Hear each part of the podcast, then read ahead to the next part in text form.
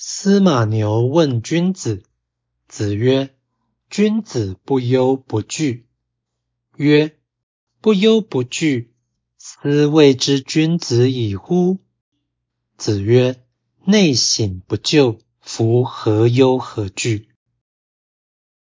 司马牛问什么是君子，孔子说：“君子不忧不惧。”司马牛说：“不忧不惧。”这样就称得上君子吗？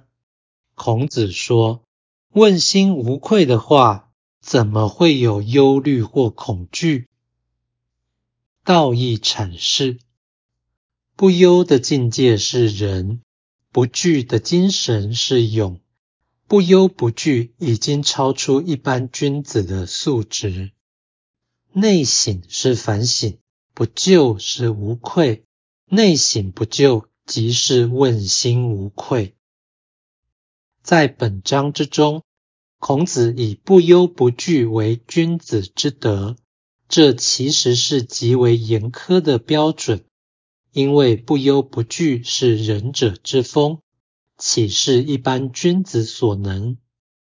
事实上，此说是为了鼓励问者而出现，并非普通的君子定义。也可以视为因材施教的一种答案。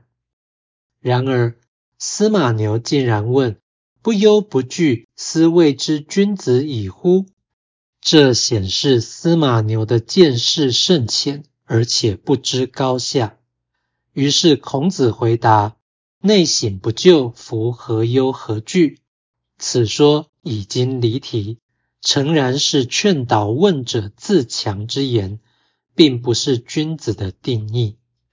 由此可见，圣人教人若有答非所问之情，这必然是由于学者无知，而非教者失神。